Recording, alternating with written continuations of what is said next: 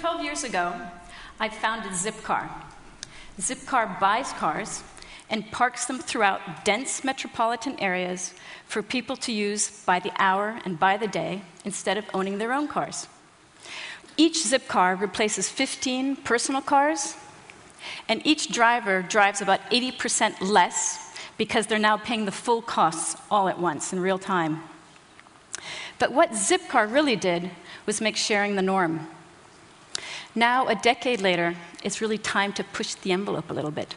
And so, a couple years ago, I moved to Paris with my husband and youngest child, and uh, we launched Buzzcar a year ago. Buzzcar lets people rent out their own cars to their friends and neighbors. Instead of investing in a car, we invest in a community. We bring the power of a corporation to individuals who add their cars to the network. Some people call this peer to peer, this does express the humanity of what's going on and the personal relationships. But that is also like saying that it's the same thing as a yard sale or a bake sale or babysitting. That's peer to peer. It's like saying yard sales are the same thing as eBay or fair, fair craft fairs are the same thing as Etsy. But what's really happening is that we've got the power of a free and open internet. And on top of that, we're putting a platform for participation. And the peers are now in partnership with the company, creating shared value on shared values, and each strengthening the other and doing what the other can't do. I call this Peers Incorporated. The incorporated side, the company, is doing things that it does really well. What does it do really well? It creates economies of scale, significant and long term resource investment, the expertise of many different kinds of people and different kinds of minds. And for individuals, consumers is bringing the standards, rules, and recourse that we really want as consumers. And this is kind of bound up in a brand promise. And the companies are providing this on a platform for participation. Peers are giving and doing things that are incredibly expensive for companies to do. What do they bring? They bring this fabulous diversity, expensive for companies. And what does that deliver? It delivers localization and customization, specialization. And all of this aspect about social networks and how companies are yearning and eager to get inside there, it's natural for me. Me and my friends, I can connect to them easily. And it also delivers really fabulous innovation and I'll talk about that later. So we have the peers that are providing the services and the product, and the company that's doing the stuff that companies do. The two of these are delivering the best of both worlds. Some of my favorite examples in transportation. Carpooling.com, 10 years old, three and a half million people have joined up, and a million rides are shared every day. It's a phenomenal thing. It's the equivalent of 2,500 TGV trains and just think, they didn't have to lay a track or buy a car. This is all happening with excess capacity.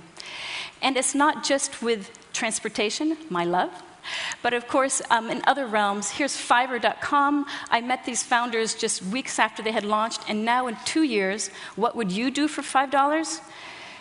750,000 gigs are now posted after two years, what people would do for $5. And not just easy things that anyone can do, this peers incorporated concept is in very difficult and complex realm. Topcoder has 400,000 engineers who are delivering complex design and engineering services.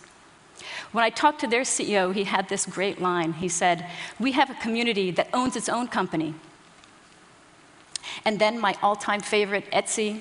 Etsy is providing goods that people make themselves and they're selling it in a marketplace. It just celebrated its seventh anniversary. And after seven years, last year it delivered $530 million worth of sales to all those individuals who have been making those objects.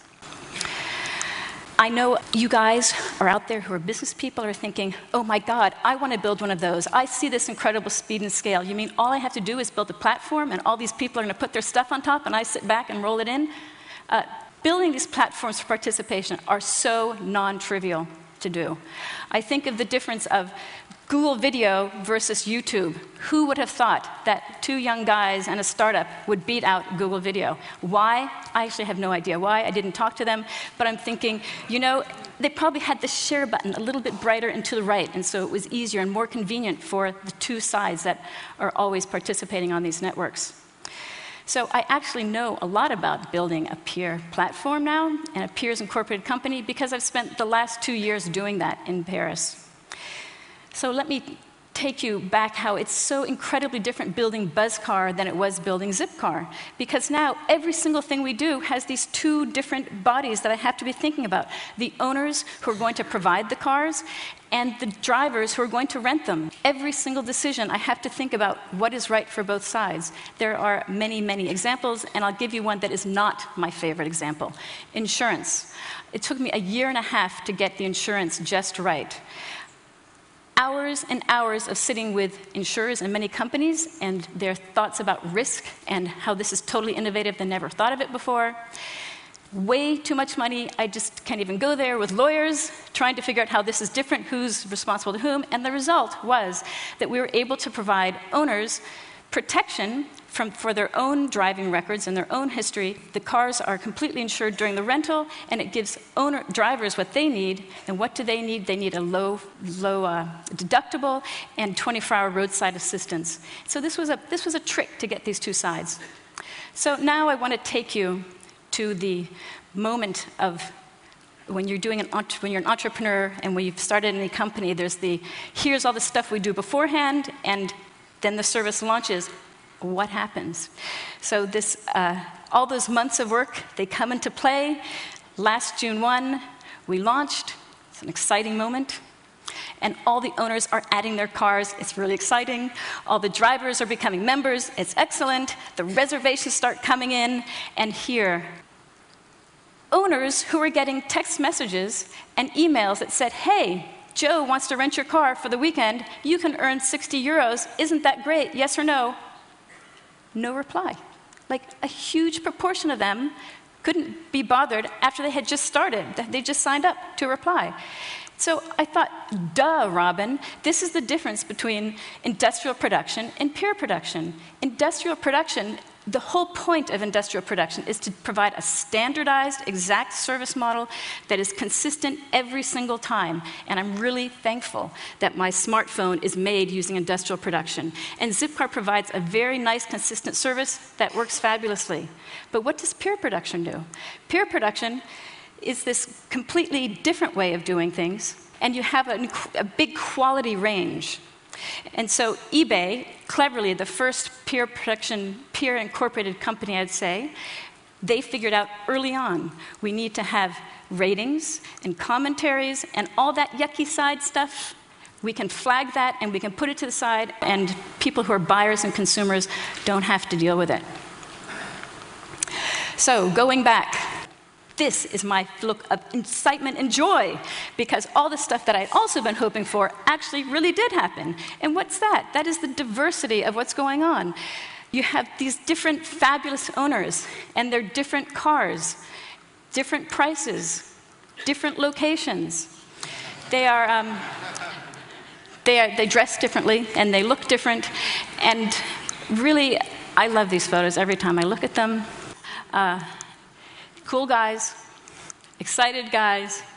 Uh, and here is Selma, who I love this driver.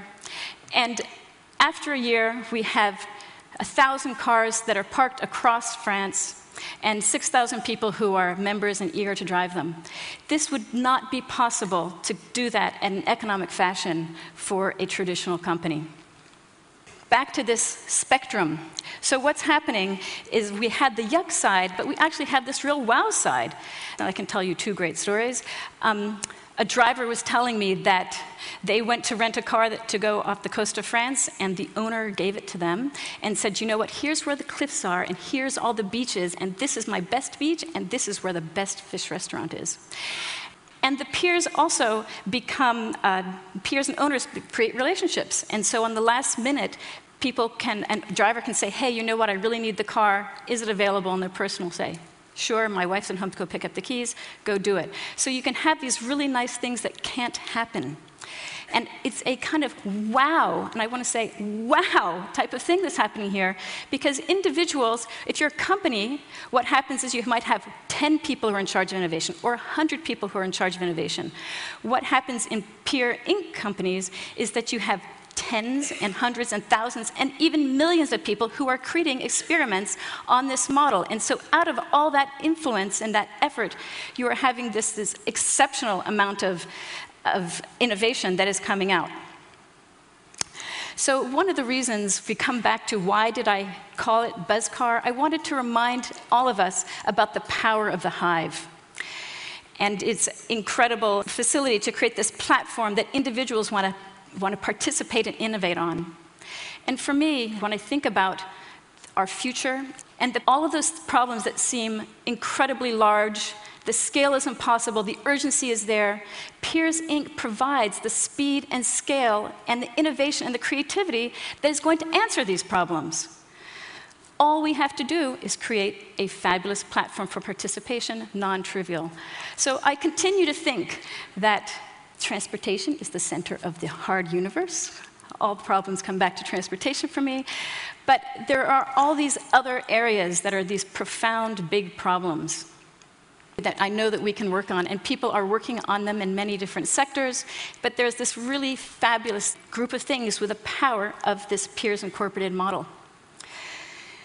So, over the last decade, we've been reveling in in the power of the internet and how it's empowered individuals. And for me, what Peers Incorporated does is it takes it up a notch. We're now bringing the power of the company and the corporation and supercharging individuals.